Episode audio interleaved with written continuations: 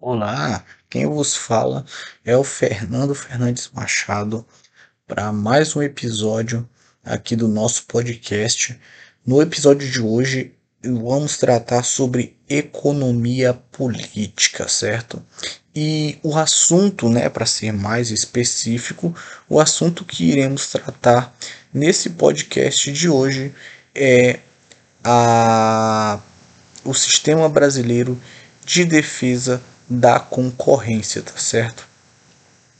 Também aí conhecido como SBDC, tá certo? Uh, ele é uma lei né, que foi promulgada em 30 de novembro de 2011 e é a lei de número 12.529, tá certo? Então vamos lá falar sobre o SBDC.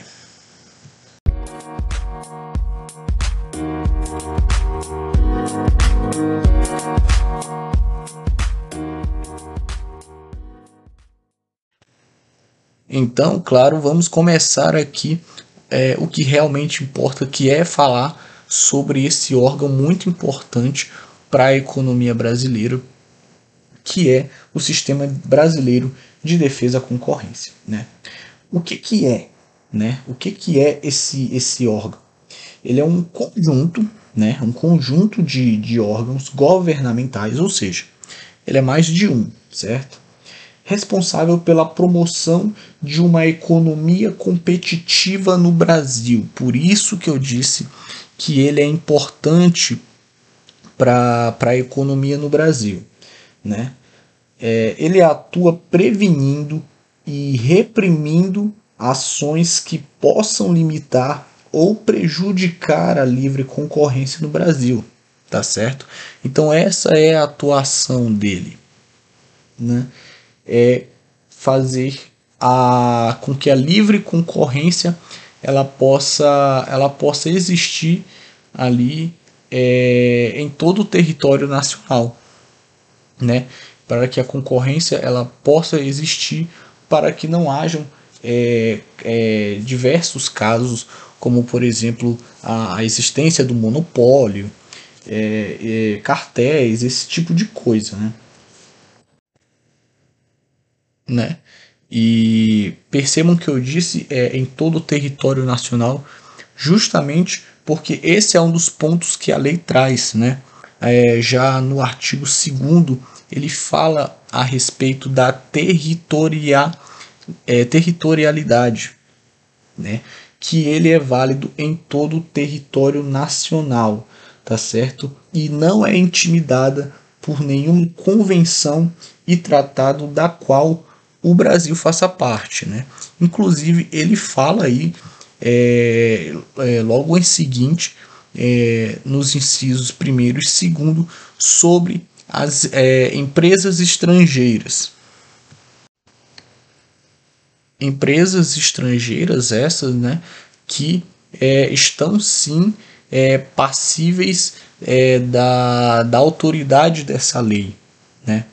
Então não é porque ela é uma, uma empresa estrangeira, uma empresa de outro país, que ela não é submetida é, às condições que, que o SBDC ele impõe, certo? Então se ela está aqui no Brasil como filial, é, agência, sucursal, escritório, enfim, a lei ela fala, é, ela fala é, detalhadamente sobre isso uh, ela é sim é, passível da, das condições impostas pelos, pelo, por esse sistema. É, inclusive, é, a lei também fala que a empresa estrangeira ela será notificada e intimada né, é, de todos os atos previstos nesta lei. Tá certo? Então, se ela está em território nacional, isso não, não deixa ela diferente é, de empresas que são daqui do, do, do, do país mesmo. Né? Ela vai é, ser submetida às leis e, claro, às leis de concorrência. Olá, meu nome é Graziele Matos, eu sou estudante de Direito de primeiro período e hoje a gente vai conversar um pouco sobre a Lei 12.529 de 2011. Dentro dessa lei, a gente pode encontrar o CAD. Dentro do CAD, eu vou falar um pouquinho a respeito do Departamento de Estudos Econômicos. Ele é responsável no auxílio à compreensão das práticas econômicas que de alguma forma possam estar restringindo a concorrência ele é dirigido por um economista-chefe que é responsável por elaborar estudos e pareceres econômicos de ofício ou por citação do plenário, do presidente, do conselho relator ou do superintendente geral. O economista-chefe será nomeado conjuntamente pela Superintendência Geral e pelo presidente do tribunal. Dentre esses, pode estar sendo candidatos brasileiros de boa reputação e também ter conhecimento econômico. O, o economista-chefe poderá participar das reuniões, mas ele não tem direito a voto, tá? Isso é muito importante.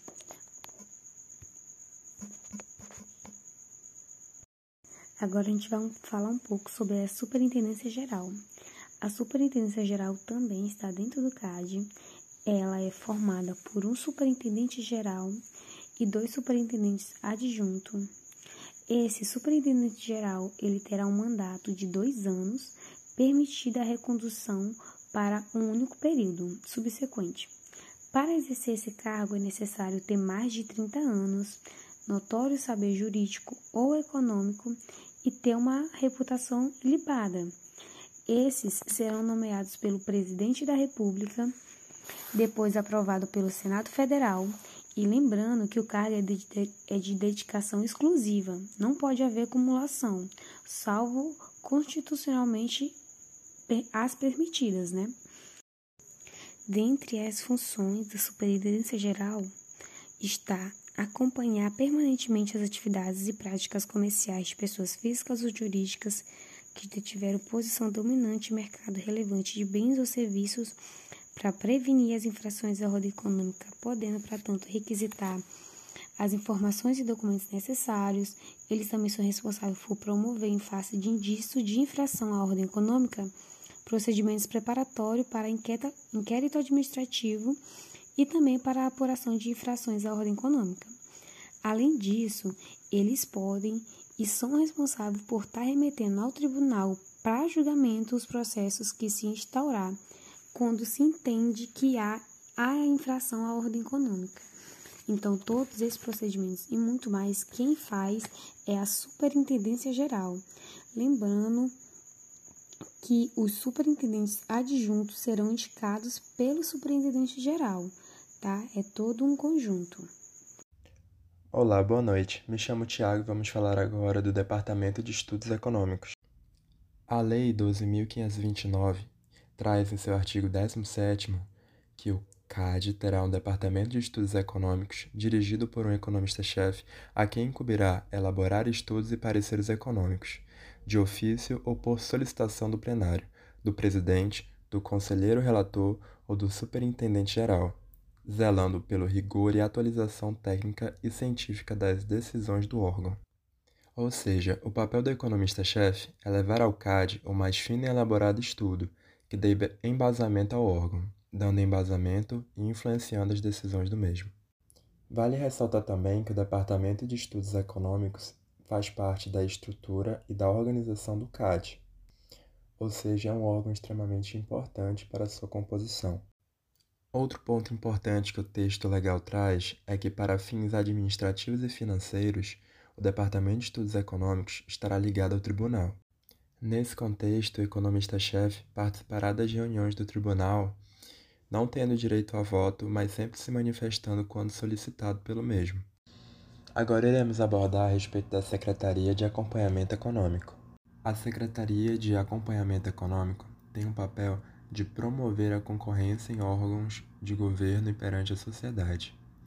E ela tem uma função de opinar nos aspectos referentes à promoção da concorrência sobre propostas de alterações de atos normativos de interesse geral dos agentes econômicos, de consumidores ou usuários dos serviços prestados submetidos à consulta pública pelas agências reguladoras, e quando entender pertinente sobre os pedidos de revisão de tarifas e as minutas. Ou seja, a Secretaria de Acompanhamento Econômico tem um papel fundamental na parte de organização da concorrência brasileira.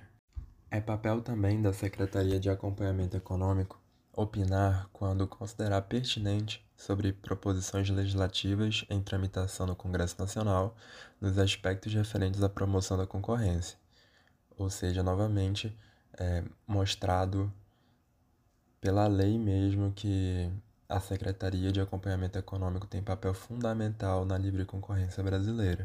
Ela poderá também propor a revisão de leis, regulamentos e outros atos normativos da administração pública federal, estadual, municipal e do DF, que afetam ou possam afetar a concorrência nos diversos setores econômicos do país.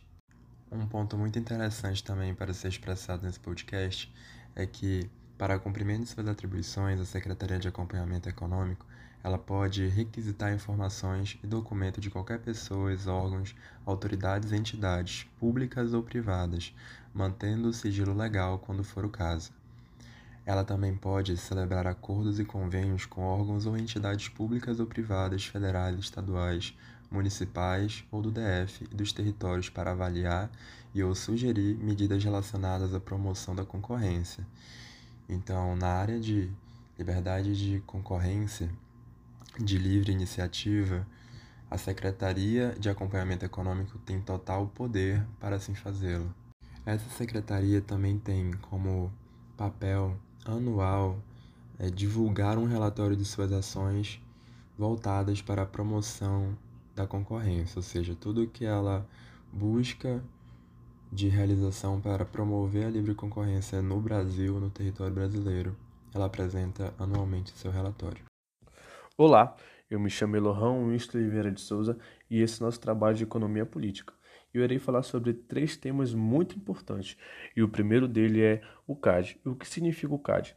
O CAD é o Conselho Administrativo de Defesa Econômica, é uma autarquia-chave do governo para garantir a livre concorrência. Resumidamente, ele defende a competição empresarial, impedindo a dominação de setores econômicos e reprimindo violações do mercado. O CAD foi instituído nos termos do artigo 4 da Constituição de Lei de número 12.529-2011. O artigo 4 fala da seguinte, forma, da seguinte forma: o CAD é entidade judicante com jurisdição em todo o território nacional, que se constitui em autarquia federal vinculada ao Ministério da Justiça, com sede e foro no Distrito Federal e competências previstas nesta lei.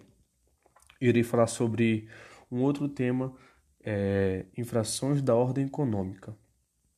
E, primeiro, e o primeiro delas é da seguinte forma: o que acontece é limitar, falsear, de qualquer forma, prejudicar a livre concorrência ou a livre iniciativa. Esse é o ponto 1. Um. Iremos para o ponto 2. Dominar o mercado relevante de bens ou serviços e etc. Aumentar arbitrariamente os lucros sem deixar para o outro. Exercer de forma abusiva posição dominante e conquistar o mercado sem lealdade. Irei falar agora sobre patrimônio e receita.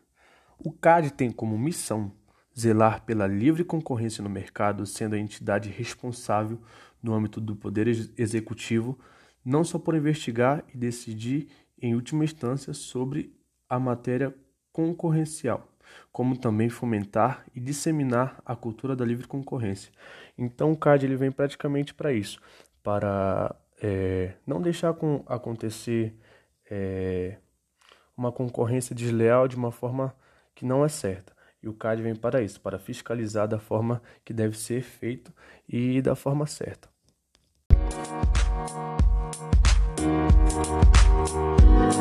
Música